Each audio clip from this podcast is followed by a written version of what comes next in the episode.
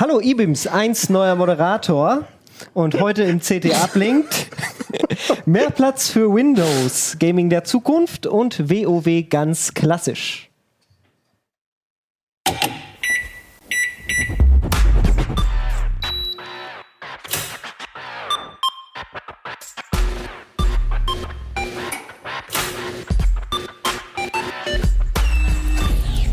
CT Uplink. Hallo und herzlich willkommen zum CT Uplink. Mein Name ist Michael Wiczorek von Heise Online und bei mir sind heute Martin Fischer von Heise Online. Patrick Bemmer, Heise Online. Ja, und Jan Schüssler von der CT. und wir sind heute hier versammelt, um ernste und nicht so ernste Themen aus dem IT-Bereich zu besprechen. Doch bevor wir damit loslegen, zeige ich in Kamera 4 die wunderbare CT19 mit spannenden Themen. Unter anderem Windows mit Riesendesktops. Mega spannend, ja. Mega spannend. Wahnsinn. Ähm, und auch einem kleinen Booklet, wenn ich das nochmal zeigen darf. Hier baumelt etwas umher. Nicht gleich abreißen beim Kiosk beim Kaufen, sondern vielleicht weitergeben an die Leute, die sich noch bewerben wollen. Denn hier geht es um den Weg zum Traumjob. Und das ist vielleicht eine sehr gute Lektüre für die Toilette, wenn es dann darum geht, sich zu besinnen und vielleicht neue Lebensabschnitte zu starten.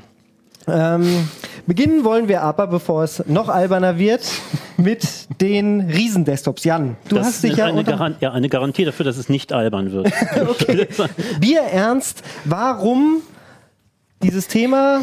Ich meine, jeder kennt das wahrscheinlich. Platzmangel auf dem Desktop. Das wird wahrscheinlich der Hauptgrund sein, weswegen man sich vielleicht für einen zweiten Mhm. Monitor entscheidet oder einen dritten, vierten, fünften oder sechsten. Genau, und ja, auch verschiedene Anforderungen. Also ähm, klar, so das klassische Setup ist ja so, wenn man sagt, ich brauche mehr Fläche auf dem Desktop, dass man halt sagt, okay, ich kaufe einen zweiten dazu. Oder auch beim Notebook, ne, dass du, ja, so ein 13 Zoll Ding, okay, und dann möchtest du doch mal damit bisschen ernsthafter arbeiten und dann brauchst du einen zusätzlichen Monitor. Was weiß ich, 25, 27 Zoll, irgendwie sowas in der Größe.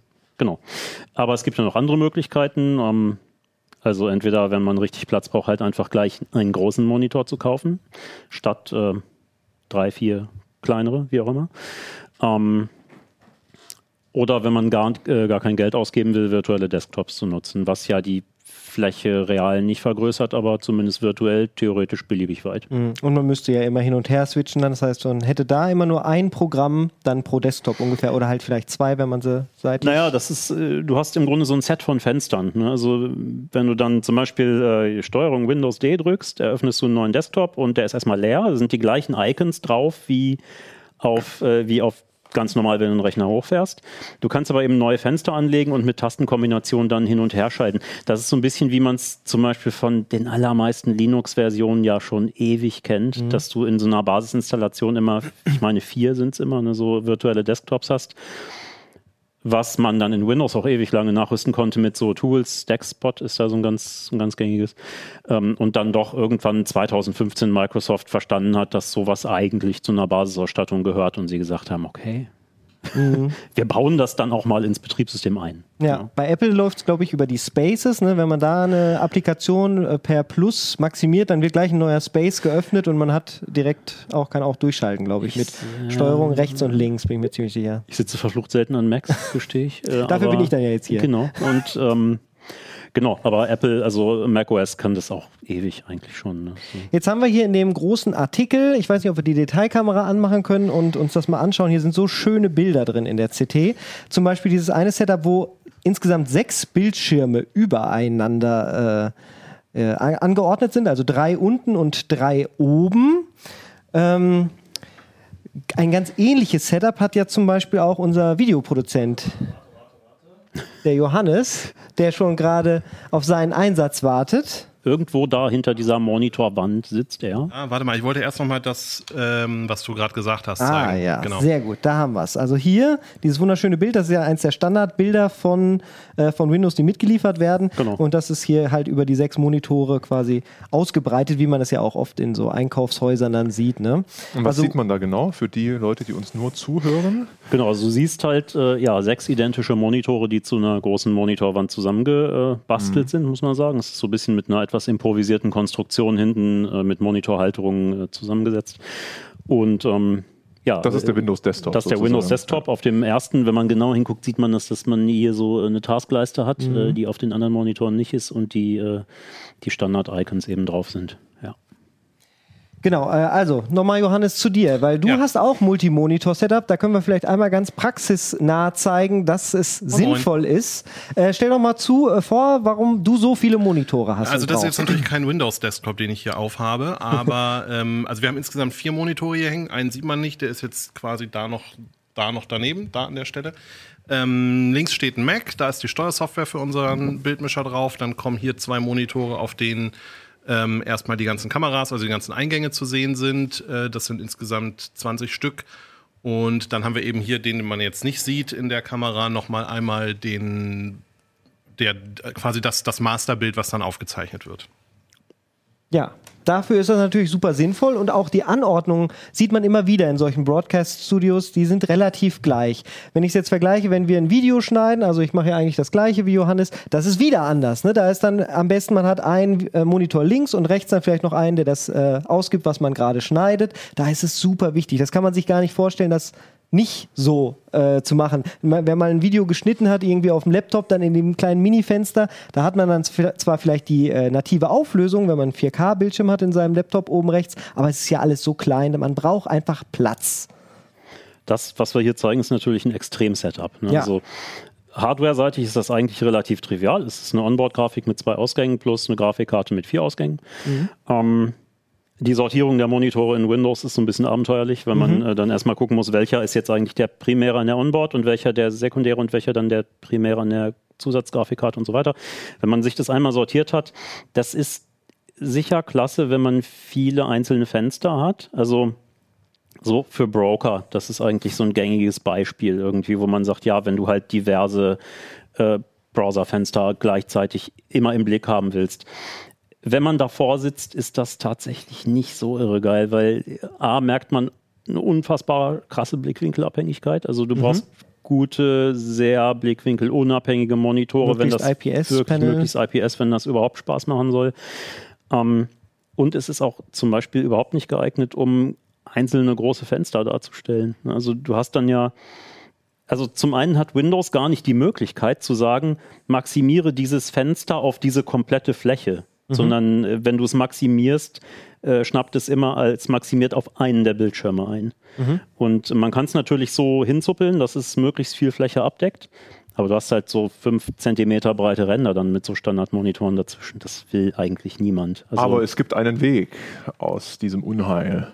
Wenn du zum Beispiel den Grafikkartentreiber nutzt und Multimonitor, ähm, den Multimonitorbetrieb konfigurierst, hast du natürlich das Problem, dass eventuell die integrierte Grafikeinheit nicht mit erkannt wird. Allerdings hast du die Möglichkeit, dir dann ein Monitor-Setup zurechtzuzimmern, ähm, was genau dieses Problem umgeht. Dass er halt zum Beispiel sagt, ich habe vier Monitore angeordnet und er kennt, erkennt ihn als einen Desktop.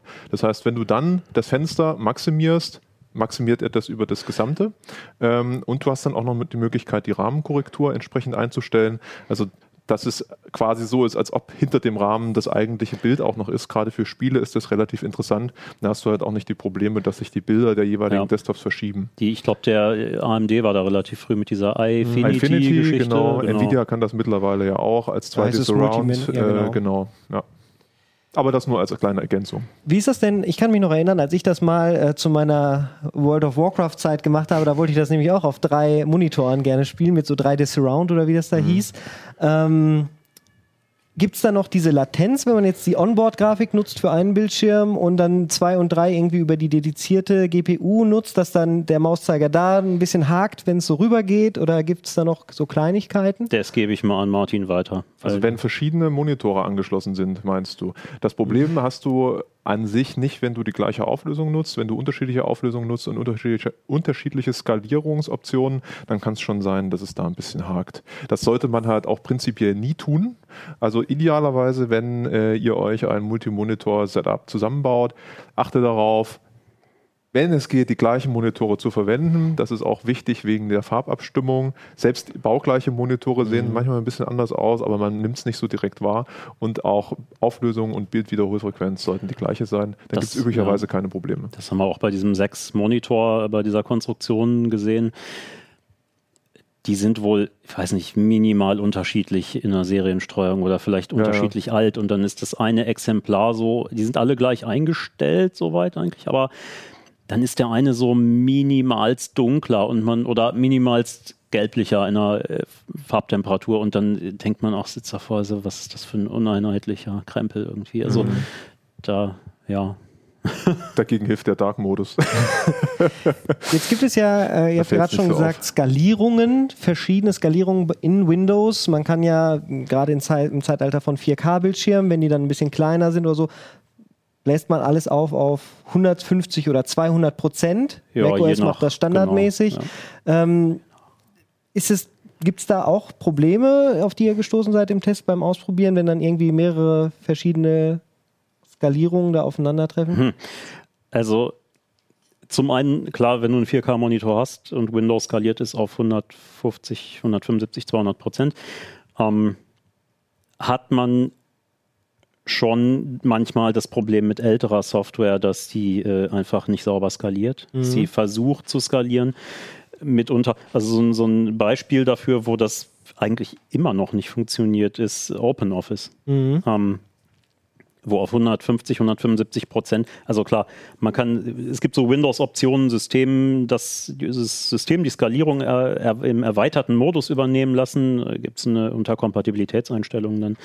Ähm, das funktioniert einigermaßen, das funktioniert aber zum Beispiel in OpenOffice nicht für den eigentlichen Texteingabebereich. Also das Dokument sieht halt immer so aus, wie wenn du, ja, wenn du so ein Bild um auf 150 Prozent hochskalierst, so, so ein bisschen weich gewaschen und unscharf. Und wo man halt auch denkt, so Alter, es ist 2019, das muss doch irgendwie funktionieren. Ja. LibreOffice kriegt es tatsächlich hin, OpenOffice bis heute nicht. Also das sind so Probleme, die man dann kriegen kann. Ähm, aber generell ist es eigentlich mittlerweile relativ wenig geworden, dass man diese Option überhaupt nutzen muss dafür. Ja, ich kenne es auch noch von den Installern oft, dass die dann manchmal so total zusammengeschrumpft sind, solche Geschichten, dann kannst du kaum was erkennen. Ja, oder völlig verwaschen Battle.net, Steam oder, ja, hatte das genau, lange. ja. Und ähm, steht unter, unter anderem alles hier in der neuen CT auch drin. Da sind Praxistests drin, wie man diese Programme dann mit den von dir angesprochenen Kompatibilitätseinstellungen dann doch richtig darstellen kann. Das fand ich ziemlich cool. Habe ich nämlich auch vorher nicht gewusst, dass man mit dem Rechtsklick äh, da nähere Einstellungen durchführen kann. Jetzt hast du ja noch, äh, um das vielleicht abzuschließen, spannend dann geschrieben, ähm, wie man die Fenster sortieren kann. Ne? Da gibt es ja mehrere Tools. Genau, das Äh, war, unter das, Windows? war äh, das war Jörg, das war Achso, das ist Jörg, ja. Genau, das ist vor allem dann hilfreich, wenn du so einen mega breiten Monitor hast, 21 zu 9 Format. Ich glaube, es gibt es nicht sogar noch breitere. Ja, inzwischen. 32, Ja, zu 9, 32 216 zu 9 quasi direkt nebeneinander. Wo Windows ja auch, also bei 16 zu 9 Bildschirmen ist das praktisch, dass du halt so auch in die Quadranten die Fenster einpassen kannst, dass du so im Grunde auf dem 4K-Monitor dann halt im Grunde vier Full-HD-Fenster hast. Das ist eigentlich schon ganz nett. Auf so einem mega breiten Monitor äh, ist das dann schon ein bisschen hackelig, weil du immer nur diese super flachen Fenster dann kriegst. Und da gibt es tatsächlich Tools, die ähm, verschiedene ja, Schemen definieren können, wie Fenster angeordnet werden sollen. Ist leider noch nötig. Also muss man gucken, ob Microsoft da irgendwann eine vernünftige Lösung für. Also baut, was es äh. gibt äh, bei Windows ist ja das, was du auch schon gesagt hast, äh, Control und dann Re Pfeiltaste rechts und links, das ist dann irgendwie da an die Seiten äh, schickt. Genau. Das ist, glaube ich, integriert. Bei macOS kommt das jetzt in der neuen Version, da benutze ich momentan auch noch Magnet, damit das vernünftig funktioniert mit dem, äh, mit dem Window-Management. Aber ja, eigentlich irre, ne? dass sie das so lange immer noch nicht vernünftig integriert haben. Das ist ja was, was man tagtäglich am, am Rechner benutzt. Also auch gerade bei, bei Windows, was ja äh, auch eine Ewigkeit gedauert hat, also sagen wir mal anders, was ja als Windows 7 rauskam vor knapp zehn Jahren, äh, was ja ganz wunderbar war, dass man halt die Fenster überhaupt mit diesem Arrow Snap, eins nach links, eins nach rechts. Was sie aber auch erst mit Windows 10 wirklich systemweit integriert haben, ist dieses, dass du ein Fenster nach links, eins nach rechts und dann diese Trennlinie anfassen kannst mit der Maus und beide Fenster so zusammen verschieben in der Breite. Das ist halt auch eine relativ neue Funktion, wo man denkt, es es sollte doch selbstverständlich sein. ne? Ja. Aber da haben sie tatsächlich auch recht lange gebraucht. Aber Und dann gibt es ja zusätzlich auch noch in Monitorhersteller, die das dann auch nochmal anbieten. LG, weiß ich, macht das zum Beispiel immer. Da gibt es eine Software dazu, die dann nochmal sagt, hier ist ein Desktop, der geht aber nur bis zu diesen Pixeln. Da kann man dann auch nochmal alles einstellen. Hat die einer von euch schon mal wirklich benutzt oder? Also immer, wenn ich es ausprobiert habe, war ich frustriert, weil mir das zu viel gefrickelt Also war. LG sind ja nicht die einzigen, Dell Nein, macht das ja zum Dell Beispiel auch, auch. ein anderer, ich glaube HP, davon gibt es auch so eine Software. Ähm, man muss natürlich auch mal eins sagen, insgesamt, also meine Perspektive funktioniert alles relativ reibungslos, so üblicherweise, bis auf Spezialfälle. Ähm, und ja, Windows hängt da ein bisschen hinterher. Fairerweise muss man aber sagen, die Grafikkartenhersteller haben das schon relativ lange in petto, äh, sodass man sich darüber üblicherweise geholfen hat. Bei Profi-Anwendungen, wie zum Beispiel, die Börsenleute äh, Leute erwähnt, ähm, die nutzen ja sowieso Spezialhardware üblicherweise, also Quattro-Grafikkarten äh, ist da der Standard.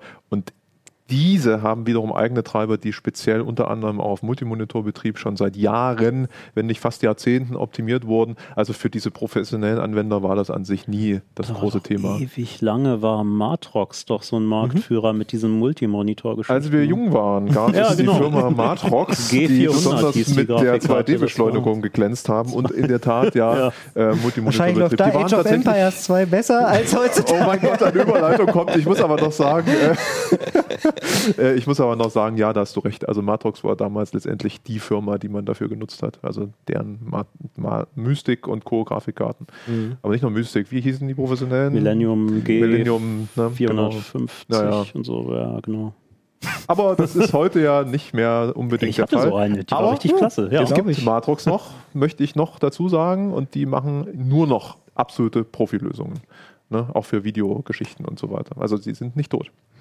Ist ein sehr breit gefässer, äh, gefächertes Thema. Ich glaube, wir können es auch gar nicht abschließen, jetzt hier in einem kleinen Uplink überhaupt behandeln, weil die Anwendungsgebiete so unterschiedlich sein können. Also für Gamer sieht das Ganze wieder anders aus. Wer halt, was du gesagt hast, mit 32 zu 9 Monitoren kann man heutzutage auch schon die meisten AAA-Spiele wunderbar spielen. Das sieht toll aus. Das ist wieder ein anderes Szenario, da muss die Auflösung dann vielleicht auch nicht so hoch sein, weil man will ja die Bilder pro Sekunde nicht in die Knie bringen. Also, und alles ist irgendwie hier doch abgebildet in der neuen Ausgabe und wenn euch das interessiert, äh, wird, werdet ihr da sicherlich die, den richtigen Artikel zum richtigen Anwendungsfall finden. So, nachdem meine äh, Gamescom-Überleitung eben untergegangen ist, ja eine. schnapp ich mir mal hier diesen Du bist der Moderator. Kakademon von Doom, den du mitgebracht hast, Ja. Martin. Äh, weil wir äh, beim Thema Gaming, damit wir nicht alle durcheinander reden, habe ich Ja. diesen Kappa, oder du hast den Kakademon mitgebracht und wir werden ihn, so, ihn uns, Uns jetzt zu zuwerfen. spielen. Äh, damit wir nicht alle durcheinander reden. Es geht jetzt nämlich um Gaming und das Gaming der Zukunft. Wir waren ja auf der Gamescom 2019 in Köln. Also zumindest wir beide. Du warst nicht da, hast die Artikel aber gelesen. Dann war noch Daniel damit dabei. Das werden wir jetzt gleich kontrollieren. Aber also zu Gaming können wir, denke ich, alle was sagen. Ähm, wir haben ja auch schon ein kleines Fazit quasi von der Messe direkt gezogen, waren ein bisschen enttäuscht vom Showfloor, Daniel und ich. Also da war das Hauptproblem, äh, dass Blizzard halt nicht da war, was eine Riesen-Community ist. Fortnite war nicht da, Riesen-Community, also für Leute, die da waren, Problem. Äh, dafür waren umso mehr Cosplayer da und alle anderen äh, Leute, die, äh, die man da so gerne sieht. Ähm, Raytracing hat Nvidia mitgebracht und das ist so ein Buzzword, was bei mir immer sehr aktuell ist, aber vielleicht liegt das nur an mir. Martin, was denkst du? Ist Raytracing ein Thema der Zukunft oder wird das untergehen wie 3D Vision mit, äh, von Nvidia oder, oder 3D-Fernseher oder sonstiges? Schön Also, ähm, bevor ich diese Frage beantworte, wollte ich gerne noch ganz kurz eine Ergänzung machen. Thema Spiele. Da ist natürlich Flugsimulator, das sind Flugsimulatoren gerade für den Multimonitorbetrieb eine der quasi populärsten Anwendungen für so Hobby-Multimonitor-Enthusiasten. Ähm, und den gab es auf der Gamescom leider nicht zu sehen. Ähm, Thema Raytracing, da gab es einiges auf der Gamescom zu sehen. Du warst ja selber bei Nvidia, hast dir das angeschaut. Ähm, Raytracing ist als, ähm, naja, es gibt verschiedene Effekte, die Raytracing-Algorithmen nutzen, üblicherweise Spiegeleffekte, ein bisschen Schattenwurf und so weiter und so fort. Deine Frage ist allerdings sehr groß. Wird es also der, wird es sich durchsetzen oder nicht? Ähm, ich glaube, was wir gesehen haben, wäre auch deine Meinung für mich interessant, ähm, war nett. Ähm, letztendlich wertet die Spiele in bestimmten Details auf, ist aber natürlich kein Game Changer. Ne? Und man braucht relativ viel Performance und aktuelle Grafikkarten, um diese Effekte nutzen zu können. Fairerweise muss man dazu sagen, dass halt auch in der nächsten Konsolengeneration Hardware steckt, die Raytracing-Kerne beinhalten und somit solche Berechnungen auch ausführen können. Das heißt, es wäre wahrscheinlich etwas, naja, naiv zu sagen, Raytracing wird sterben. Ähm, in ein paar Jahren wird keiner mehr davon reden, das glaube ich nicht. Es wird aber wahrscheinlich einfach ein Effekt sein, den man noch zuschalten kann als PC-Spieler oder auch nicht. Aber ich glaube nicht, dass er eine übergeordnete Bedeutung gewinnen wird, zumindest in den nächsten zwei bis drei Jahren. Du denkst also nicht, dass es ein Standard werden könnte, Ja, obwohl doch, also man kann es zuschalten, aber es wird jetzt nicht so sein, weil das glauben ja einige, dass wir in absehbarer Zeit auch Spiele sehen, die komplett geraytraced werden. Dafür ist die Performance einfach ähm, noch nicht da. Okay, das ist ja schon eine ganz spannende Einsortierung. Du bist also der Meinung, dass Spiele künftig immer noch auch, ge, wie heißt das dann, gerastert, Gerasterized. werden. gerasterized äh, werden und das nur als Bonus bliebe, obwohl dann ja durchaus ein kleinster gemeinsamer Nenner mit der kommenden Konsolengeneration PS5 und äh, Xbox Sco- Scarlet. Project Scarlet heißt sie, aber Genau. mal schauen, wie Microsoft sie nennt. Sie sind ja da immer sehr kreativ. Ich erinnere an Xbox One. Ähm, letztendlich, man muss sich immer vergegenwärtigen, Raytracing an sich, wenn man damit eine Engine komplett ähm, nutzen möchte, beziehungsweise eine Raytracing-basierte Engine äh, haben möchte, die Anforderung ist derart immens, ähm, dass das wahrscheinlich noch nicht mal in sechs bis sieben Jahren möglich sein wird äh, auf Grafikhardware, die dann aktuell ist. Ähm, wir haben jetzt das Spiel Quake 2 gesehen, was Nvidia über einen Patch gerate, also, also ich glaube komplett Raytracing basiert äh, ablaufen Über lässt. Vulkan? Ja. Über Vulkan. Und das ist 20 Jahre alt, ne? Hatten Mhm. wir geschaut. Das muss man sich also wirklich vergegenwärtigen. Dazu kommt, dass die Schritte in der Grafikarchitektur, die gegangen werden, in den letzten Jahren nicht mehr so groß waren und Hersteller trotzdem ja für neue Generationen nicht nur die Raytracing-Einheiten aufwerten können und müssen, sondern auch natürlich die Ra- Rasterizing-Einheiten, sage ich mal, die üblichen Shaderkerne und Co. Das heißt, man benötigt auf einer Die-Fläche einen Platz. Die Fertigungsverfahren entwickeln sich nicht so schnell, dass man sagen könnte, also wie vor 20 Jahren, okay, irgendwie in zwei, drei Jahren habe ich hier viel mehr Platz, weil ich gehe in der Fertigungstechnik wesentlich weiter runter. Äh, ist auch nicht der Fall. Also das wird, wie gesagt, nett sein. Man wird Raytracing-Einheiten und Kerne haben, aber man hat weder den Platz noch die Performance-Möglichkeiten, um Raytracing komplett als eine eigene Engine umzusetzen. Das wäre meine These. Jetzt habe ich mir das ja im Detail angesehen in Köln. Jetzt erzähl du.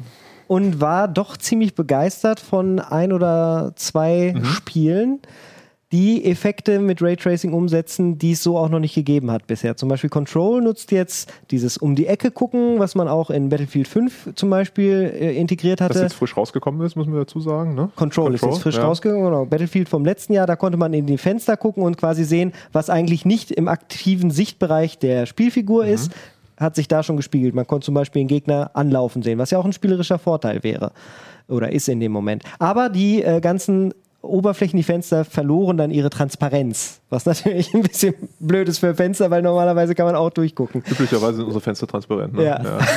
Bis auf die in den Luxuskarossen. Die ne? schwarz Die, angemalten, ja. egal.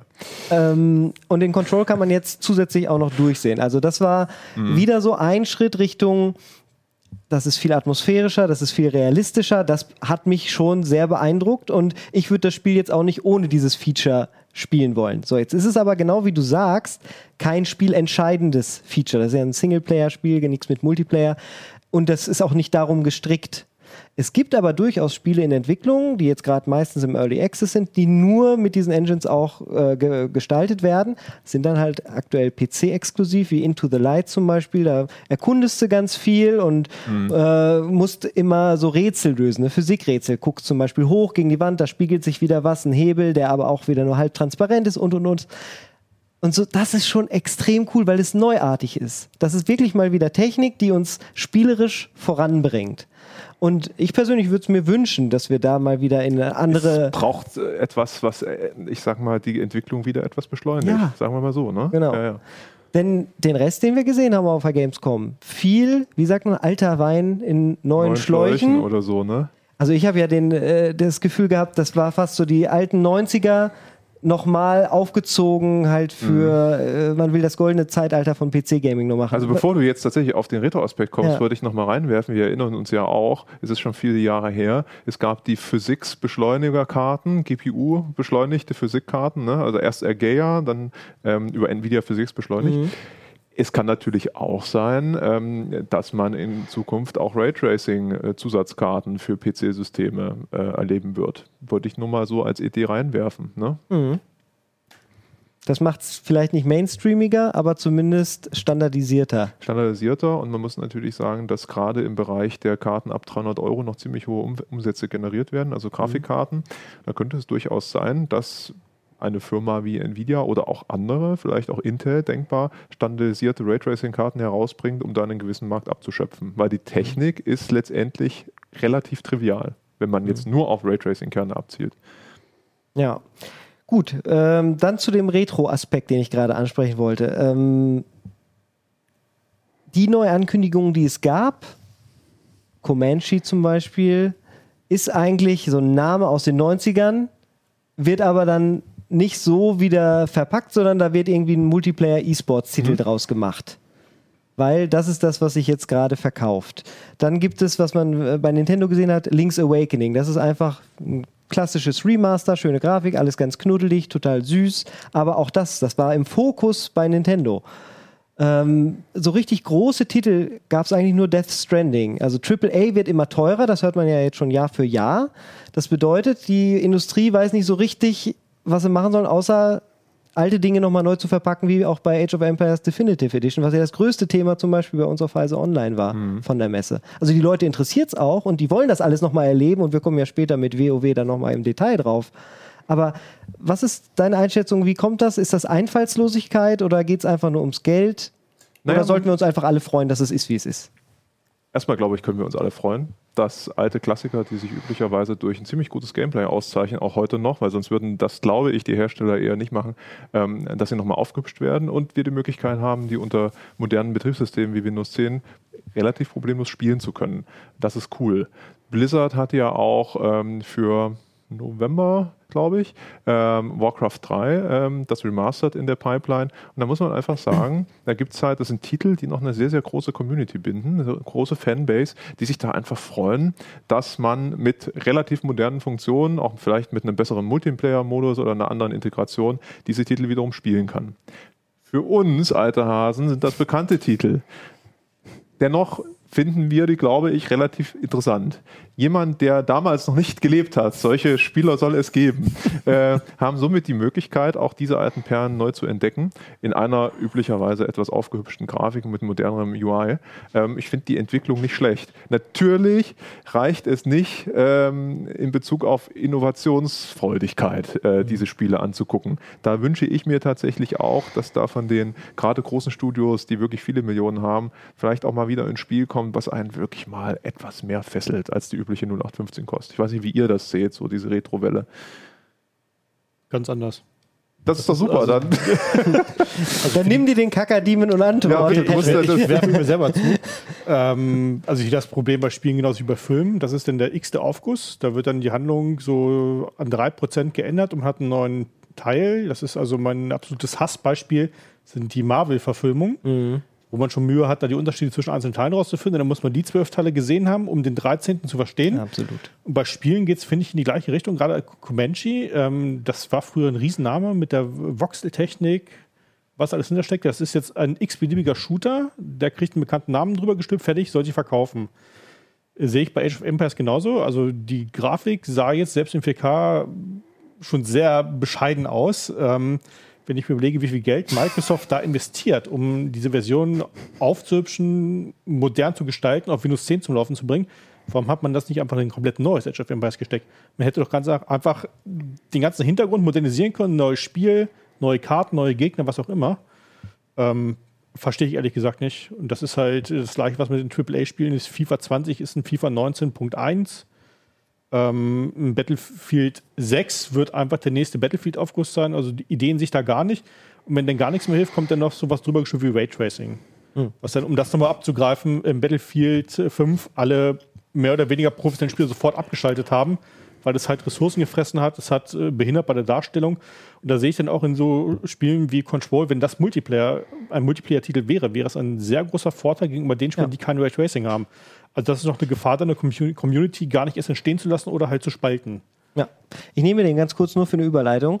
Äh, vielleicht muss ja Age of Empires 4, dass das dann alles bietet, was du möchtest, finanziert werden mit dem Geld von Age of Empires 2 Definitive Edition, Martin. Ich wollte das tatsächlich nur so. sagen. Also es ist ja nicht so, dass Age of Empires 4 nicht in der Entwicklung ist, zumindest sagt das Microsoft. Ähm, es wurde vor zwei Jahren, ziemlich genau zwei Jahren, auf der Gamescom 2017 angekündigt.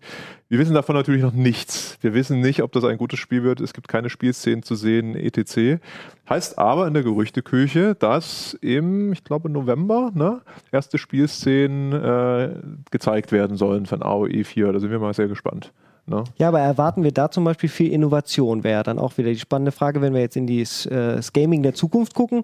Meinst du, man kann das Echtzeitstrategie-Spielgenre nochmal nur mit einem bekannten Namen, aber neuen Ideen Problem, irgendwie ja. revolutionieren? Das Problem äh, im Genre der Echtzeitstrategie ist ja, dass es relativ viel Aufwand bedeutet, ein Echtzeitstrategiespiel zu entwickeln, da das Balancing, wenn man es jetzt nicht macht wie zu Warcraft 2 Zeiten, wo jede Einheit des Gegners fast jede die gleichen Attribute hatte, äh, da muss man halt wirklich viel Hirnschmalz investieren. Da reicht es nicht, schöne Grafiker zu haben und Co. Plus, Echtzeitstrategie ist jetzt kein Genre, wo man jetzt wirklich relativ viel Geld abgreifen kann, wie bei Spielen wie Fortnite und Co. Free-to-Play, wo man halt mit Microtransactions und Co. also wirklich die letzten noch pressen kann. Ähm, deswegen glaube ich auch, dass eben diese Remastered-Versionen eigentlich eine ganz gute Möglichkeit sind für Hersteller, zu gucken, auf wie viel Interesse eigentlich dieses eigentlich gestorbene Genre überhaupt noch trifft heutzutage. Guckt man sich die Evolution vom Echtzeitstrategiespielgenre an, trifft man dann ja auf Vertreter wie Dota 2 oder Dota allgemein, was ja aus Warcraft äh, und Starcraft in, äh, entstanden ist. Oder halt League of Legends. Also eigentlich gab es da ja eine natürliche Evolution, die jetzt geendet ist in diesem Games as a Service. Das sehen wir ja überall. Ne? Spiele kommen raus, meistens Early Access dann oder Beta. Dann kaufen die Leute sich schon ein, finden es irgendwie gut. Die Entwickler hören genau zu, was, was funktioniert in dem Spiel und bauen dann darauf auf, verkaufen dir noch Skins. Ist, und möglichst, wie auch bei Fortnite, wollen sie dich drei, vier Jahre, möglichst 20 oder 15, wie im Falle von WoW, äh, halt an, an sich binden und dich als Spieler behalten. Ist das die richtige Evolution? Ist das das, was die Spieler wollen, weil wir es alle bezahlen? Oder haben wir, de, haben wir dem Markt nur zugeguckt, der uns da bestimmt hat? Was, was würdet ihr sagen? Hat uns das Gaming verlassen oder? Oh Gott, das sind heute große Fragen. Also ich kann, ich kann, ich kann nur Folgendes dazu sagen. Du hast Fortnite erwähnt. Ich schmeiß jetzt mal Player Unknowns Battlegrounds in die Runde. Da hat Ja. der Entwickler gesagt, auch auch vor zwei häufiger. Jahren, kenne ich mich ein bisschen mit aus, Brandon Green äh, hat gesagt, das Spiel ist auf zehn Jahre angelegt. Mhm. Da hat sich jeder gefragt, zehn Jahre ist aber eine verdammt lange Zeit für ein Spiel. Was wollt ihr denn da tun? Naja, was ist in der Zeit passiert? Sie haben halt drei Maps rausgebracht, oder eigentlich vier insgesamt. Äh, und sie haben so ein bisschen an der Engine rumgedoktert, ein bisschen was aufgehübscht, aber ganz schön viel Entwicklungsaufwand ging in eben diesen Bereich, Games as a Service, in Season Packs, in äh, Belohnungssysteme, in irgendwelche abstrusen, du musst einen Schlüssel kaufen, wenn du irgendwas, also eigentlich nur in, ich sag mal, ins Melken der Spieler. Und das ist natürlich ein bisschen enttäuschend, weil das sind ja Sachen, also PUBG kostet ja sogar Geld, die PC-Version, 30 Euro, wo man sagt, okay, eigentlich das Spiel ist cool, aber es gibt relativ viele Probleme, eine hohe Cheater-Anzahl und, und, so, und so weiter und so fort. Aber es wird nicht angegangen, weil man natürlich nicht so viel Geld damit verdienen kann, sondern man guckt, vielleicht da noch irgendwie einen netten Helm und hier noch einen tollen Schlüssel, den man kaufen kann, zu im- implementieren. Und da muss ich sagen, persönlich bin ich da etwas, naja, skeptisch und abgeneigt dieser Entwicklung gegenüberstehen. Ich weiß nicht, wie es euch geht, aber ich würde gerne tatsächlich 50 Euro für ein Spiel ausgeben und kriege dann äh, the whole package. Bin aber auch so sozialisiert worden, muss man auch dazu sagen. Spieler, die heute Fortnite spielen, finden das vielleicht ganz knuffig, dass sie für 0 Euro auf quasi allen Devices einfach mal ein Spiel spielen können. Ja. Jan, wie siehst du das denn? Du bist doch ausgestiegen aus dem Gaming, im Endeffekt, wenn ich das richtig verstanden Ein Aussteiger. habe. Ein Aussteiger. War diese Entwicklung, Moment. die wir jetzt, die wir, die wir jetzt beschrieben haben, diese Entwicklung, war das ein Grund für dich, warum du jetzt heute vielleicht weniger spielst als früher? Also mein Grund dafür, dass ich, also was ich heute, sag mal so seit zehn Jahren gespielt habe, ist so, ja, soll ich ihn auch mal anfassen? Den Das ist ja ist so wunderbar weich, ja, irre. Ähm, ist tatsächlich ein, ich glaube einfach ein mangelndes Interesse am Gaming. Also ich äh, habe früher haben wir mit Freunden relativ häufig ähm, ja, LAN-Partys irgendwie gemacht und dann mit drei bis 15 Leuten irgendwie Unreal Tournament, Quake 3 Arena Beste gezockt und Zeiten, so, ja, StarCraft. Ähm, Railgun. und seit einer halben Ewigkeit ist es halt echt nur noch so, dass ich, also was ich immer wieder gerne mal spiele, sind so diese ganz typischen klassischen Point-and-Click-Adventures. Mhm. Also ich finde zum Beispiel das oder vieles von dem, was von dieser, Gott, wie heißt diese eine Entwicklerfirma? Deponia, äh, so, Deponia, ja. Deponia, die das gemacht haben. Deutsches Entwicklerstudio, sollte ich Daedalic wissen. irgendwie, ja. genau. Daedalic, genau. Ähm, sowas finde ich da, genau, nachdem Lukas Arts ja äh, ewig nicht mehr irgendwie, ne, und äh, sowas spiele ich dann hin und wieder ganz gerne, weil man es auch, vielleicht auch, weil es einen nicht so megamäßig fesselt, so, Mhm. und man einfach es immer so zwischendrin mal zocken kann. Also zocken ist jetzt auch irgendwie ein Auf dem beknacktes zweiten Wort für Monitor. so es ist auf jeden Fall genau. genau, auf dem zweiten Aber- Monitor entspannt. so und ähm, also ich glaube, das letzte äh, Spiel, was ich ansonsten gezockt habe, so Shooter-mäßig. Also ich habe vor, ich glaube so vor sechs, sieben Jahren, vor sechs Jahren habe ich mal relativ viel so Borderlands 2 und Bioshock, Bioshock Infinite hatte ich mir auch mal geholt. Ah, ja. Das fand ich echt ziemlich geil so schon von der Geschichte. Ja, aber das ist dann auch echt halt so einmal in so ein paar Jahren, dass ich so ein PC-Spiel habe, wo ich denke, ja, das, das ist richtig cool. Oder kennt jemand diese, kennt jemand diese Longest Journey-Reihe? Da Mhm. gibt's drei Spiele, ne? Longest Journey und dann gab's Dreamfall irgendwie sechs, sieben Jahre später und dann Waren dieses, gute Adventures. dann die ähm, Dreamfall Chapters, genau. Das ist schon geil, finde ich. Also auch die Geschichten, äh, wenn man da so einsteigt, das, ja, das ist eher so das, was mich so dann fesselt am, an PC-Spielen. Das Aber- klingt doch aber so, dann hatte ich das Gaming ja doch noch nicht verlassen, weil diese Nischen werden ja durchaus noch bedient. Also wenn du mal wieder solche Ja, Adventures, genau. äh, dadurch, dass Gaming im Markt ja sowieso gewachsen ist äh, und größer geworden ist, können solche Nischen ja immer noch bedient werden. Zusätzlich haben wir jetzt noch Mobile Gaming und all das, aber auch da scheint es jetzt nicht mehr den großen Push zu geben. Da ist eher die Frage, wie es mit, geht's mit Streaming weiter? Werden wir jetzt wirklich Google Stadia sehen? Gibt es nur noch kleine Streaming-Boxen statt großer Konsolen voll ausgestattet? Da hattest du ja letztens einen guten Termin, habe ich gehört, mit Qualcomm. Ja, ja. Also es ging los. Ein Kollege auf der Gamescom hat sich Stadia angeguckt und meinte, äh, obwohl eigentlich die Voraussetzungen natürlich ideal waren, weil Google alles wirklich abstimmen konnte auf diese Location, war die Latenz tödlich.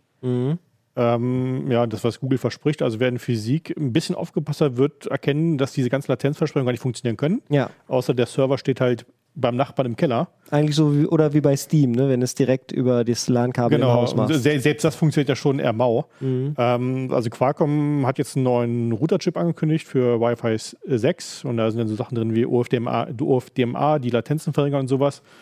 Ähm, das wird das Ganze noch ein bisschen besser machen, aber das ist halt keine Hardware, die 30 Euro kostet. Und da ist dann wieder dieser, dieser Gegensatz. Äh, Google sagt hier, du investierst ein paar Euro, musst keinen teuren PC kaufen und jetzt brauche ich aber dann vielleicht doch die Netzwerk-Hardware für 500 Euro, damit die Latenz noch ein bisschen geringer wird. Also es preist sich alles ein bisschen. Mhm. Und eigentlich gibt es das Ganze ja schon mit Streaming. Also äh, Shadow. Steambox, Steambox ist krachend gescheitert. Mhm. Ähm, ist ja am Ende deutlich unter Herstellungskosten verkauft worden, damit die Lager äh, leer werden. 5 Ja. Euro, sage ich. Ja. Ja. ähm, Nvidia hatte was ähnliches, dass ich vom, vom PC auf den Fernseher streamen kann, wird, glaube ich, auch nicht so angenommen, weil halt auch die Voraussetzungen auch. so sind. Aber Nvidia hat auch einen Cloud-Streaming-Dienst, immer noch in Ja. der Beta. Der funktioniert aber tatsächlich erstaunlicherweise relativ gut. Also ich hatte es schon mal erzählt, Street Fighter läuft bei mir zu Hause mit 5 GHz WLAN-Anbindung so, dass ich die Latenz quasi nicht merke und ich bin relativ sensibel. Ähm, aber man muss sagen, üblicherweise Google wird wahrscheinlich auch nicht ganz dumm sein und die Spieleauswahl für Stadia, man kennt ja schon einige Titel, jetzt nicht unbedingt auf die schnellsten Jump'n'Runs ausrichten, sondern halt ne, sowas wie Baldur's Gate 3 wird jetzt sicherlich ein Spiel sein, wenn du ein paar Latenzen hast oder eine gewisse höhere Latenz, wird es wahrscheinlich nicht so auffallen. Also es ist jetzt nichts für den Hardcore-Gamer aus meiner Sicht. Vor allen Dingen sind das alles Ding, Dinge, die betrachten, wie wir spielen, aber nicht genau, was wir spielen. Also die Spiele werden dadurch ja nicht besser. Wir können jetzt äh, vielleicht auf unserem iPhone ein, äh, ein, PC-Spiel streamen und das dann irgendwie noch mit einem großen Controller, den wir uns selber bauen oder sowas. Das macht alles nichts besser. Was wir bräuchten, wäre eigentlich mal wieder so eine Innovation, wie sie Nintendo mit der Wii gemacht hat, mit der Gestensteuerung. Hat einen komplett neuen Markt aufgemacht, ne? mit der die Wii-Fuchtelei, wie es immer hieß. War- Ist sicher verpönt, hat aber eine ganz andere Art von Spiele aufgemacht. Oder als wir diese Musikspielrevolution hatten, die es ja in Japan schon in den 90ern gab, dann kamen sie in den frühen 2000ern zu uns rüber mit den vielen Instrumenten, Guitar Hero. Das waren doch alles Schwünge. habt ihr irgendwas davon auf der Gamescom gesehen, was uns hoffnungsvoll sein lassen könnte? Nee. Also zumindest nicht mitgekriegt. Aber das, das, dann, wie, wie du sagst, das sind halt Schwünge. Also das war bei, der- bei der Wii was die Gestensteuerung, die jetzt noch minimal in der Switch drin ist, in den Controllern. Mhm. Ähm, bei Microsoft war es Kinect. Ja, Verschwunden. Das ist ja obwohl das auch, gescheitert. obwohl es eigentlich auch. Spaß gemacht hat. Ähm, Habe ich persönlich genutzt, ein paar Monate lang. Und sonst, ja, äh, PlayStation hatte, äh, Sony hatte für die PlayStation noch, ich glaube, PlayStation Move hieß es, die Controller. Das ist, also Werden Das jetzt wird ja für VR, VR noch genutzt. genutzt. Genau. äh, ja. Womit ich äh, ausrichten soll von äh, unserem geschätzten Kollegen Jan Keno Jansen, der hat sich ja VR auf der Gamescom angeguckt. Auch da bis auf eine, wo er einen Artikel zugeschrieben hat, so eine äh, Rutschbahn oder was was, wie nennt man das? Wasser runterfahren? Nee, Kajak. Wie, Kajakfahren. Kajak. So ein Kajakfahren im Boot. Das soll wohl ganz cool gewesen sein, aber insgesamt auch überhaupt nicht realisiert, was man eigentlich machen wollte. Die hatten vorher große Pläne, da eine halbe Halle umzubauen und da dann VR so richtig mit selber rumlaufen und gucken mit Multiplayer. Wäre sicher toll gewesen, aber hat anscheinend wieder alles nicht so funktioniert, wie es sollte. Wie bei VR oft üblich. Und ich mag VR persönlich gerne, aber das Thema kommt nicht in die Pushen. Aber nächstes Jahr. Nee. ich, bin, ich bin bei VR ehrlich gesagt nicht mehr sehr. Das wird auch bisschen wieder eine abgefahren. Nische. Genauso eine Nische wie Adventure. Ich Das scheint glaub, VR das zu werden. ist tot, ja. Wie schlecht das läuft, äh, konnte man erkennen, als Ubisoft gesagt hat, wir bringen Bridge Commander in einer Version Oh, raus, die keine VR-Brille mehr braucht. Und das war zu dem Zeitpunkt das am meisten verkaufte VR-Spiel. Mhm. Star Trek Genau. Bridge das ist Commander, die, die ja. Marke hätte ziehen müssen eigentlich. Das Spiel, die Spielidee war hat gut. Spaß gemacht, ja. Ähm, also ist bezeichnend gewesen. Das ist, also ich glaube, die große Hürde sind einfach die, die Einstiegskosten. Also, ja. Fassen wir damit zusammen. Spiele werden eh nicht besser, dann können wir doch auch alle WoW Classic spielen von 2004, denn das macht wenigstens Spaß, oder Patrick? Ähm, ja, ja, das kommt darauf an, ob man WoW in seiner alten Version kennt oder nicht. Aha, meinst du wirklich, das ist entscheidend? Ja, meinst du, Spieler, die jetzt WoW gespielt haben, nehmen wir mal den 14-jährigen Spieler, Schule, ne, und da kommt er nach Hause, Schule. der spielt normal Schule, spielt äh, WoW in seiner aktuellen Version, Battle for Azeroth ist das, glaube ich, ne? Mhm. Und meinst du, dem wird das keinen Spaß machen? Nee. Also wer wirklich erst so mit dem dritten, vierten, fünften Net eingestiegen ist, oder vielleicht jetzt sogar erst, ähm, der wird das Ding nach zehn Minuten ausschalten. Krass. Das Was ist, für eine es krasse wird damit Meinung. losgehen, dass er gar nicht weiß, wo er seinen Questgeber findet oder wo das Gebiet ist, in dem die Quest erledigt werden muss. Da sind auf der Karte keine Marker mehr. Da sind die Questtexte noch sehr spartanisch gehalten. Teilweise hat man das Gefühl, man liest einfach einen Roman Mhm. und da ist schon das Rätsel drin versteckt, das man erstmal lösen muss, um zu wissen, wo ich hingehen muss. Ähm, das ist dem alles viel zu aufwendig. Gut, da habe ich, äh, dann mache ich eine kleine Notiz. Währenddessen kannst du ja vielleicht einmal noch für die, die es nicht wissen, äh, das Grundkonzept von WoW Classic ganz kurz umreißen. Was genau ist das? Also es ist hier nicht das aktuelle WoW. Jetzt hat Blizzard ein neues rausgebracht, ein neues altes. Und das ist auf dem Stand von 2004. Das bedeutet, Ja, also kurz umreißen kann man das nicht. Also das äh, Blizzard hat gesagt, wir gucken, also wir haben, wir befragen die Community und wollen erstmal wissen, was wollt ihr haben. Ähm, das war eine gar nicht so kleine Umfrage. Es gab, ich glaube, wahrscheinlich eine Fantastilliarde an Antworten. Ähm, man hat sich entschieden, wir nehmen WoW Stand Version 1.12 für das Regelwerk. Das ist der letzte große Patch vor dem ersten Add-on ähm, stricken darum eine die Engine stand, glaube ich, Version 3.0. Das heißt, wir haben schon ein bisschen mehr Grafikoptionen im Spiel. Es sind noch die alten 3D-Modelle. erste Grasbüschel. Bisschen, das Gras sieht besser aus, das Wasser sieht besser aus, es gibt ein bisschen mehr Licht- und Schatteneffekte. Ähm, wir stülpen, wir bauen ein die Loot-Tabellen Version 1.10. Das Mensch. heißt, das, was äh, in diesen Loot-Tabellen ist, definiert, welcher Gegner wirft mit welcher Wahrscheinlichkeit welches Item ab. Ähm, und wir haben dazu noch aktuelle, also die, der ganze Multiplayer-Server-Part ist der ganz aktuelle. Ähm, die Begründung, Begründung dafür war, ähm, wenn wir die, diese Architektur identisch machen können, können beide WoW-Versionen gleichzeitig auf der gleichen Hardware laufen. Das heißt, ich habe da einen physischen Server, da läuft halt eine Instanz Classic drauf und eine Instanz äh, Standard. Aber das mit den Instanzen läuft doch jetzt wieder so wie früher und nicht so wie aktuell, wenn ich das richtig verstanden habe. Mein Gefühl, ich habe auch schon reingespielt, ist, das Community-Gefühl ist wieder stärker und größer geworden. Man hilft sich wieder, man stellt sich auch mal an, wenn es darum geht, einen Mob zu töten oder sowas. Das liegt doch daran, dass jetzt wieder alle Spieler, die auf einem Server sind, auch wirklich sich immer sehen können und nicht immer alles in so ganz kleine Mini-Instanzen geschachtelt ist, wo wir zwar eigentlich alle auf einem Server spielen, zusammen, aber nicht wirklich auf einem Server sind gleichzeitig. Ja, das hat äh, Blizzard irgendwann mal angefangen mit irgendeinem der früheren Add-ons, dass man diese, Ich glaube mit Legion. Ja. diese parallelen Instanzen hat, äh, auch das Phasing teilweise, Genau. dass man im gleichen Gebiet war, um halt ähm, auf einer Karte möglichst mehrere Questzustände darzustellen, sage ich mal. Das heißt, ich nehme eine Quest an, erledige den ersten Teil, kriege eine Folgequest, die im gleichen Gebiet spielt, aber wo jetzt auf einmal andere Gegner sind, weil ich ja schon weiter bin in der Handlung. Und wenn man diese Karten nicht halt mannigfaltig bauen muss, hat man halt dieses Phasing eingeführt. Und jetzt hat man das Layer Layering, so nennt es Blizzard. Das heißt, ich habe ähm, vom Spiel mehrere Instanzen auf dem Server laufen. Mhm. Das heißt, es ist das gleiche Gebiet, es ist alles gleich. Ähm, du loggst dich ein, bist im Layer 1, ich logge mich ein mit dem Layer 2. Wir sind, stehen an der exakt der gleichen Stelle, können uns aber nicht sehen. Also doch auch. Ach krass. Ähm, ist aber dahingehend anders als das Phasing, ähm, weil du deinen Layer nicht verlässt. Das heißt, wenn du in ein anderes Gebiet auf der Karte gehst, bleibst du in deinem Layer drin. Damit halt genau dieses alte WoW-Gefühl bestehen bleibt und nicht auf einmal Leute vor dir aufpoppen, die vor 10 Sekunden noch nicht da Ah, stimmt, waren. das gab es ja früher. Ähm, Richtig. Einzige Abweichung ist, wenn du eine Gruppe bildest ähm, mit Leuten aus verschiedenen Layern, die werden dann in einen Layer geschoben. Mhm. Ähm, und so wie ich es verstanden habe, bleiben die dann auch in diesem Layer, wenn sie die Gruppe verlassen. Also du kannst dann auf diese Art und Weise den Layer ändern, was aber eigentlich nichts daran ändert, außer dass halt vielleicht weniger oder mehr Spieler unterwegs sind. Äh, WoW will das Layering auch in, in drei, vier Wochen abschalten, vielleicht sogar schon früher, ähm, damit halt auch diese minimale und der minimale Unterschied nicht mehr da ist zu WoW. Ein ganz großes Wort hier auf meinem äh, Spickzettel lautet Entschleunigung. Das habe ich draufgeschrieben, weil ich nicht gedacht hätte, dass das klassische WoW so entspannend wirken kann. Wenn ich, äh, ich habe drei Stunden Classic gespielt und dazwischen dann mal eine halbe Stunde von dem aktuellen reingeschoben. Ich habe mich total gestresst gefühlt von dem neuen, weil immer wieder was geblinkt hat und hier und mach doch und lauf doch mal dahin und der Weg ist nur ganz kurz.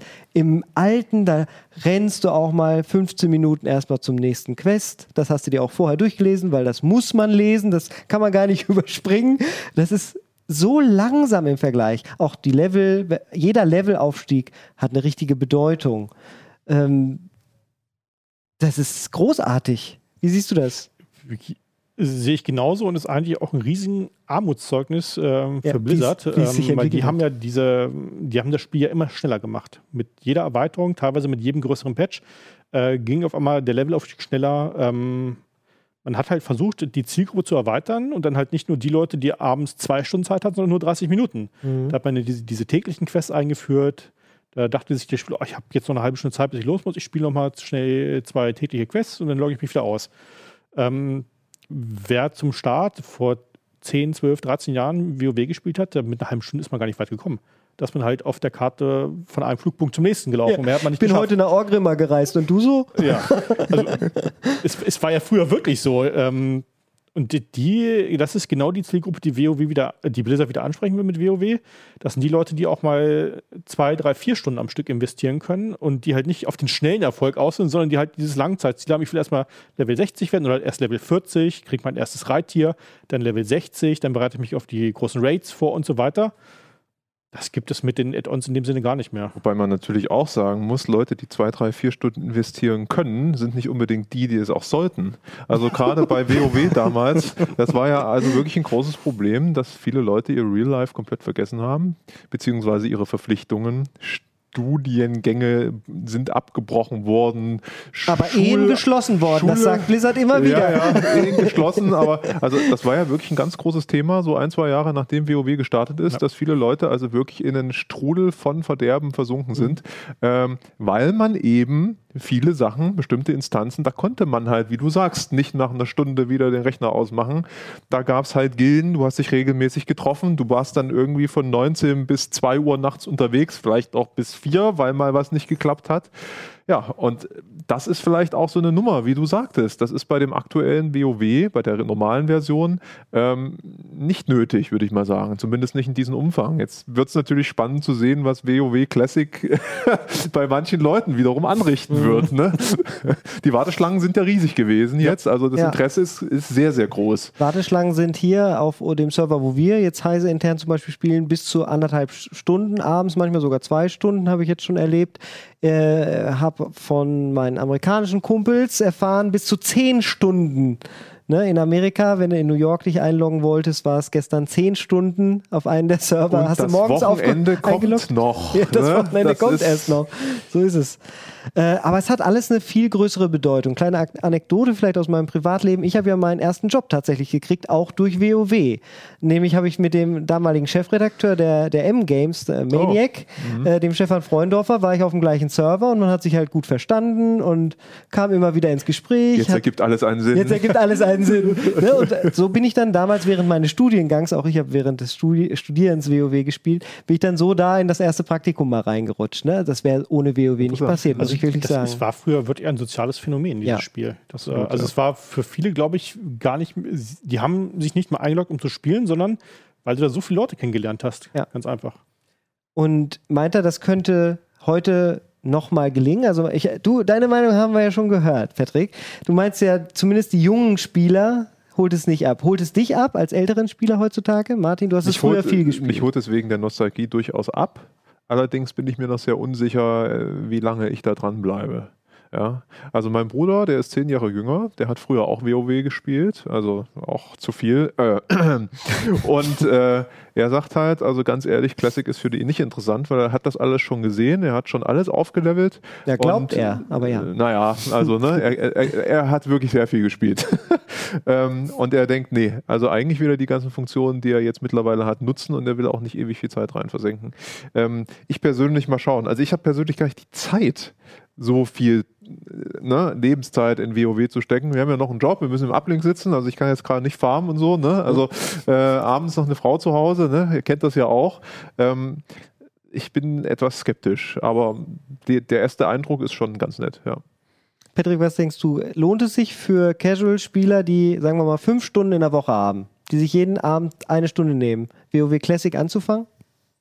Es kommt drauf an, was man erreichen will. Also wenn das Ja. Ziel ist, ich will alle großen Raids sehen, dann wird das nicht funktionieren. Also da sind diese fünf Stunden die Woche, die sollte man ja vielleicht eher an zwei Tagen haben.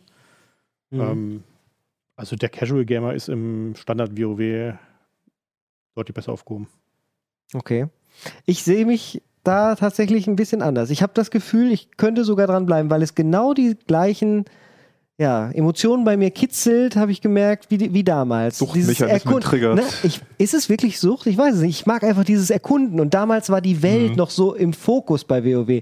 Jetzt ein neues Gebiet in dem aktuellen Add-on oder so erkunden, macht mir gar keinen Spaß. Obwohl Mhm. die sogar toller aussehen und schön designt sind. Aber dieses langsame Erkunden, natürlich, ich sehe es alles nicht mehr zum ersten Mal. Ich habe das alles schon mal gesehen. Das ist sicher ein Reiz, der jetzt leider wegfällt. Wie bei Breath of the Wild kann man auch beim zweiten Mal spielen, ist das nicht mehr so cool.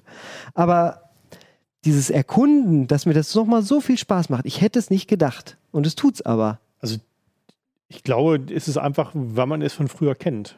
Also man bekommt aktuell alles hinterhergeworfen. Also es, gefühlt ist es so, man stellt sich, man lockt sich ein, stellt sich hin und man muss nichts machen und kriegt alles geboten.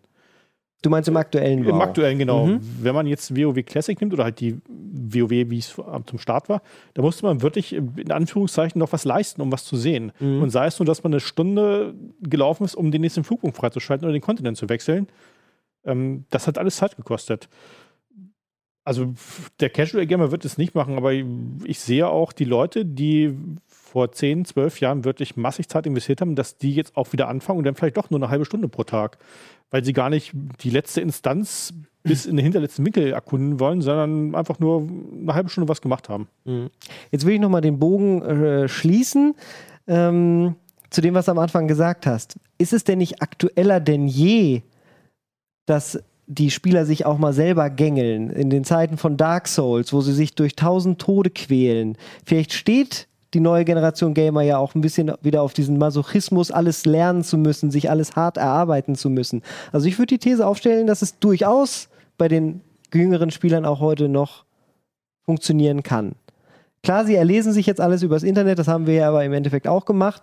Aber ich glaube nicht, dass es gerade die Gamer sind, die jetzt gerade jung sind und Energie haben, die unbedingt diese vielen Luxusfunktionen brauchen, sondern vielleicht, vielleicht äh, finden die das gerade spannend, alles, alles wieder sich erarbeiten zu müssen. Also und ich glaube, den jungen. Spieler gibt es nicht. Das Ja, ist, also ich würde mal sagen, es gibt zwei Gruppen. Es gibt Ja. einmal die Gruppe, die wirklich äh, viel Zeit in ein Spiel investiert, das auch äh, fünfmal durchspielt, um wirklich jeden Lösungsweg äh, einmal gesehen zu haben.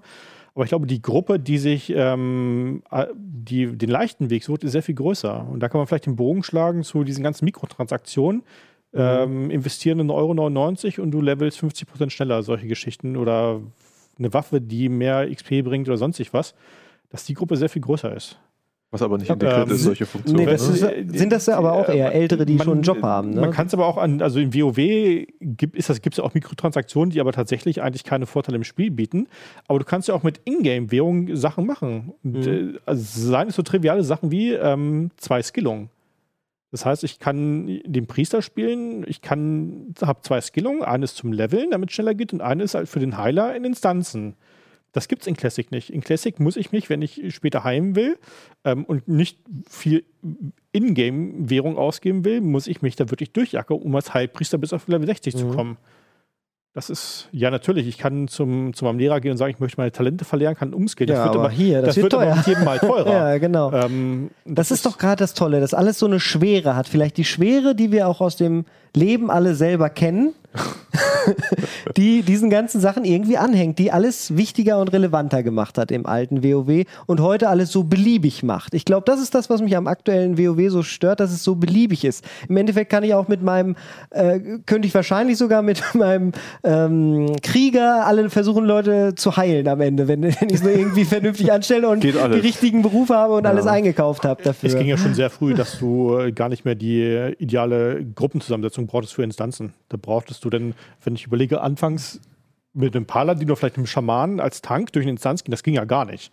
Ähm, es würde mich nicht wundern, wenn du mittlerweile durch einfache Instanzen mit dem Hexmeister und seinem Begleiter gehen kannst als Tank. Wir dürfen eins nicht vergessen, damals als WoW aufgekommen ist, war es ja, es gab ja, gab ja eine riesige Warcraft-Fangemeinde und WoW war damals die erste Möglichkeit, diese Warcraft-Welt tatsächlich 3D zu sehen. Mhm. Das war auch noch ein großer Punkt an Faszination und diese MMORPGs waren quasi auch Neuland. Es gab auch Es gab Guild nur Wars. EverQuest 2, Genau, was gerade das ein bisschen später, ne? war. aber das war also alles neu und frisch und interessant. Diese Zeit ist heute nicht so. Das ist alles nur noch Nostalgie und da ist halt in der, in der Tat die Frage, wie viel Faszination gibt es heute überhaupt noch für so ein altes Spiel? Und das werden wir vielleicht sehen, wenn, oder falls Blizzard die Spielerzahlen, weiß ich nicht, ob sie sich veröffentlichen werden, äh, Ob sie alle paar höher sind? Monate, keine Das Ahnung. wäre krass. Das äh, können wir vielleicht in einem halben Jahr beurteilen, wie die Entwicklung so ist. Also eine Tendenz kann man ja schon er erkennen. Sie haben ursprünglich mit 13 Servern geplant für den Start und sind dann Ja. vor dem Start noch auf 21 hochgegangen. Das sind ja jetzt noch mehr. Ähm, Mehr Serverkapazität als noch verdoppelt. erhöht. Also Ja, das stimmt. ähm, sie haben wohl mit weniger Andrang gerechnet, als am Ende tatsächlich war. Und was wäre das für eine spannende Geschichte, wenn es am Ende heißt, das Spiel von 2004 ist einfach schlicht besser als das, was man bis heute sich da selbst entwickelt hat bei Blizzard. Nun gut, abschließende Worte. Fällt euch noch was ein? Nee, alles wurde gesagt, Freunde. Deswegen interessieren uns jetzt eure Meinung. Schreibt sie gerne in die Kommentare. Sagt uns, was ihr zu WoW Classic, hal äh, was ihr davon haltet, äh, ob ihr es selber spielt, spielen werdet. Wir haben auch viel über Gaming geredet oder Multimonitor-Setups. Vielleicht lässt sich das ja alles vereinen. Ich habe WoW schon gespielt auf Multimonitor-Setups tatsächlich. Und ich weiß auch, das war super nervig, da war Windows noch nicht so gut darauf ausgelegt. Äh, da sind dann alle Mobs und Beschreibungstexte nämlich so gesquished gewesen, so zusammengepresst, weil diese Engine darauf nicht optimiert war, dass das dann auf drei Monitoren alles in Ultrawide äh, funktioniert hat. Da seht ihr mal, wie gut ihr es alle heute habt. Da funktioniert das nämlich alles viel, viel besser. Also, in diesem Sinne, bis zum nächsten Mal. Tschüssikowski.